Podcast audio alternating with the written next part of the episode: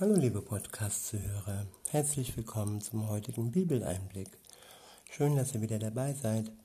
Ich habe heute für euch ein Kapitel aus dem ersten Johannesbrief, und zwar das vierte Kapitel. Und ich benutze wieder die Übersetzung Das Buch von Roland Werner.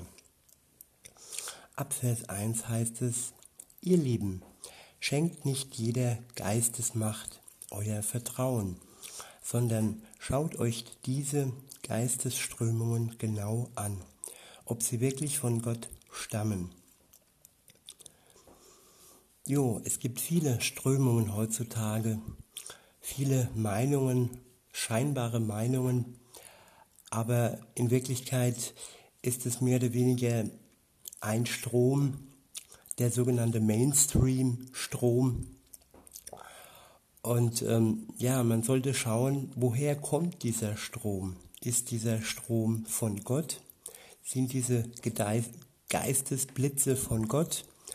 Oder sind sie von einer anderen Macht?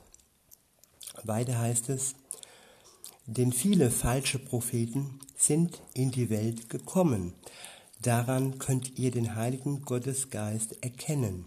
Jeder Geist, der anerkennt, dass Jesus der Messias als ein echter Mensch aus Fleisch und Blut in die Welt gekommen ist, der hat seinen Ursprung in Gott. Ich wiederhole. Jeder Geist, der anerkennt, dass Jesus der Messias als ein echter Mensch aus Fleisch und Blut in die Welt gekommen ist, der hat seinen Ursprung in Gott. Und jede Geistesströmung, die Jesus nicht anerkennt, stammt nicht von Gott. Das ist der Geist, der zum Gegenmessias gehört. Von dem habt ihr ja schon gehört, dass er kommen wird. Ja, er ist schon jetzt in dieser Welt. Ihr habt euren Ursprung in Gott, liebe Kinder, und habt diese Mächte besiegt. Denn der, der in euch ist, ist größer als der, der in dieser Welt sein Unwesen treibt. Doch solche Leute haben ihren Ursprung in dieser Weltenwirklichkeit, denn sie reden Dinge, die aus der von Gott getrennten Welt stammen. Und die sorry. So.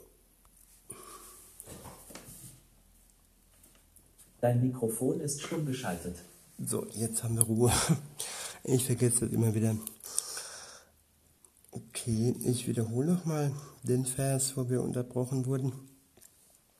Und jede Geistesströmung, die Jesus nicht anerkennt, stammt nicht von Gott. Das ist der Geist, der zum Gegenmessias gehört. Also, Jesus ist auch hier und wieder und wieder und über die ganze Bibel der Eckstein. Wer Jesus ablehnt, wer Jesus nicht als Mensch von Fleisch und Blut und nicht als Gottes Sohn anerkennt, der lehnt praktisch auch Gott ab und er zeigt dadurch, dass er von einem Geist bestimmt ist, der gegen Gott wirkt. Ich wiederhole den Vers, und jede Geistesströmung, die Jesus nicht anerkennt, stammt nicht von Gott. Das ist der Geist, der zum Gegenmessias gehört. Von dem habt ihr ja schon gehört, dass er gekommen, dass er kommen wird. Ja, er ist schon jetzt in dieser Welt. Ihr habt euren Ursprung in Gott, liebe Kinder, und habt diese Mächte besiegt. Denn der, der in euch ist, ist größer als der, der in dieser Welt sein Unwesen treibt. Doch solche Leute haben ihren Ursprung in dieser Weltwirklichkeit, denn sie reden Dinge, die aus der von Gott getrennten Welt stammen und die, die ganz in dieser Welt verankert sind, hören folgerichtig auch auf sie.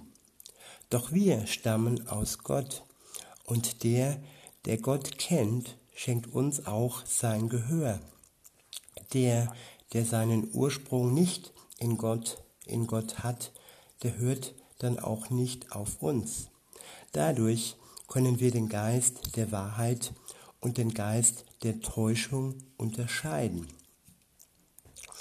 Also der Geist der Wahrheit kommt von Gott und der Geist der Täuschung kommt von dieser Welt und kommt von Mächten, die gegen Gott gerichtet sind. Insofern ist es immer wichtig, genau auf die Dinge zu sagen, die uns andere, die uns Medien und so weiter äh, für wahr erklären wollen, ob das wirklich von dem Geist Gottes stammt oder ob es aus dem Geist dieser Welt stammt. Und weiter, der nächste Abschnitt ist überschrieben mit Gottes Liebe, Geschwisterliebe. Ihr Lieben, lasst uns einander in Liebe begegnen, denn die Liebe hat ihren Ursprung in Gott. Und jeder, der in der Liebe lebt, der ist aus Gott geboren und kennt Gott wirklich. Wer aber nicht in der Liebe lebt, der kennt Gott, der kennt Gott nicht, denn Gott ist die Liebe. Ein Wort, mit dem man Gott beschreiben kann, ist, ja, Gott ist Liebe. All das, was wir uns wünschen, all das, was in uns hineingelegt wurde, seit wir leben, diese Sehnsucht nach Liebe, ähm, die kommt von Gott, weil Gott selbst ist Liebe.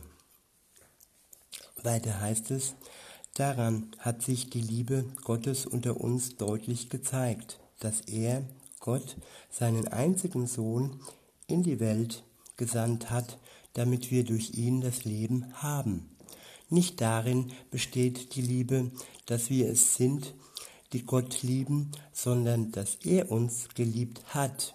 Ja, er hat seinen Sohn gesandt und der ist selbst die Versöhnung für unsere Sünden. Ich wiederhole nochmal den Abschnitt. Daran hat sich die Liebe Gottes unter uns deutlich gezeigt, dass er, Gott, seinen einzigen Sohn in diese Welt gesandt hat, damit wir durch ihn das Leben haben. Gott hat seinen Sohn in die Welt gesandt, damit wir durch ihn, Jesus, das Leben haben. Weiter heißt es, nicht darin besteht die Liebe, dass wir es sind, dass wir es sind, die Gott lieben, sondern dass er uns geliebt hat. Ja, am Anfang steht die Liebe Gottes zu uns. Und so kann man sagen, dass nicht darin besteht, dass nicht darin die Liebe besteht, sondern dass darin die Liebe besteht, dass Gott uns geliebt hat. Der Anfang. Am Anfang steht seine Liebe zu uns, nicht unsere Liebe zu ihm. Es ist immer eine Reihenfolge und bevor ich seine Liebe nicht erkenne, kann ich selbst ihn auch nicht lieben. Aus unserer menschlichen Liebe heraus können wir niemals Gott zuerst lieben. Dann haben wir etwas nicht erkannt, nämlich seine Liebe. Und wenn wir seine Liebe erkannt haben, erst dann sind wir fähig, eine Beziehung mit ihm einzugehen. Das ist enorm wichtig, weil viele glauben auch heute noch, dass sie selbst etwas tun können, dass sie Gott besänftigen können, dass sie sich die Liebe Gottes, ja, ich will nicht sagen erschleichen, aber sagen wir, dass sie sich die Liebe Gottes erarbeiten können. Auch unter Menschen ist es so, dass man sich untereinander versucht, etwas zu erarbeiten. Aber Liebe bekommt man aus Gnade geschenkt. Und Liebe ist keine Arbeit, auch wenn sie mal läuft, dann kann man sagen, okay, es ist eine Arbeit, damit sie wirklich ähm, erhalten bleibt. Aber die Schöpfung und die Entstehung einer Liebe, die hat wenig mit Arbeit zu tun. Aber ich will mich nicht ähm, ja, so weit verlieren. Weiter geht's im Text. Nicht darin besteht die Liebe, dass wir es sind, die Gott lieben, sondern dass er uns geliebt hat. Ja, er hat seinen Sohn gesandt und der ist selbst die Versöhnung für unsere Sünden. Also er ist auf die Welt gekommen, dass wir Leben haben und dass wir Versöhnung haben für unsere Sünden. Und das gehört zusammen. Eigentlich kommt zuerst die Versöhnung und nach der Versöhnung kommt das neue Leben. Die Versöhnung für unsere Sünden. Und wenn das passiert ist, wenn wir mit Gott versöhnt sind, dann haben wir das neue Leben. Weiter geht es, in Vers 11 heißt es, ihr Lieben, wenn Gott uns so sehr liebt, dann ist es auch unsere Verantwortung, einander zu lieben. Niemand hat Gott je gesehen, doch wenn wir einander lieb haben, dann bleibt Gott in uns und seine Liebe ist in uns zu ihrem Ziel gekommen. Ich wiederhole den Vers. Niemand hat Gott je gesehen. Doch wenn wir einander lieb haben, dann bleibt Gott in uns und seine Liebe ist in uns zu ihrem Ziel gekommen. Die Liebe ist das Wichtigste im Leben. Wir sollen einander lieb haben und alles, was zwischen uns, auch zwischen den Menschen steht, sollte bereinigt werden und sollte nicht auf Dauer zwischen uns stehen. Nur wenn wir zwischen uns untereinander Liebe haben, dann wird auch Gott in uns bleiben. Und dann kommt Gottes Liebe in uns und in unserem Leben zum Ziel. Weiter heißt es, daran erkennen wir, dass wir in ihm bleiben und er auch in uns, dass er uns Anteil an seinem Geist gegeben hat. Wir, erkennen es an der Liebe. Und die Liebe ist sozusagen ein Erkennungszeichen eines Christen. In Vers 14 heißt es, wir haben es selbst gesehen und stehen dafür als Zeugen ein, dass der Vater seinen Sohn gesandt hat als Erlöser der Welt.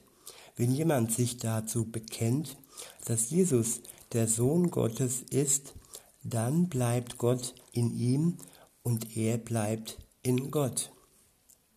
Wenn wir uns ähm, zu Gott bekennen, wenn wir bekennen, dass Jesus der Sohn Gottes ist, dann bleibt Gott in uns und wir bleiben in Gott. Alles hängt von Jesus ab. Das Bekenntnis zu Jesus ist das Entscheidende im Leben. Weiter geht's. Der nächste Abschnitt ist überschrieben mit Gott ist Liebe. Ab Vers 16 heißt es, genau diese Liebe haben wir erkannt und uns ihr anvertraut. Der Liebe Gottes zu uns. Ich wiederhole, genau dieser Liebe haben wir erkannt und uns ihr anvertraut. Der Liebe Gottes zu uns. Gott selbst ist Liebe. Und wer in der Liebe bleibt, der bleibt auch in Gott. Und Gott bleibt in ihm. Dadurch kommt diese Liebe bei uns zu ihrem Ziel. Dann können wir offen und unverzagt auftreten an dem Tag, an dem Gott die Menschen richtet. Denn so wie er, Gott, ist, so verhalten wir uns auch in dieser Welt. Furcht hat keinen Raum in der Liebe, sondern die Liebe, die, ihr, die zu ihrem Ziel gekommen ist, wirft die Furcht hinaus. Ich wiederhole nochmal den letzten Vers. Furcht hat keinen Raum in der Liebe, sondern die Liebe, die zu ihrem Ziel gekommen ist, wirft die Furcht hinaus. Die Furcht hängt mit Bestrafung zusammen und wer von der Furcht bestimmt ist, erreicht in der wahren Liebe nicht das Ziel. Die Furcht, die Angst, sie ist Bestandteil unseres Lebens. Sie ist aber auch ein, ein Hinweis, ein Zeichen, dass etwas in falsche Bahnen verläuft.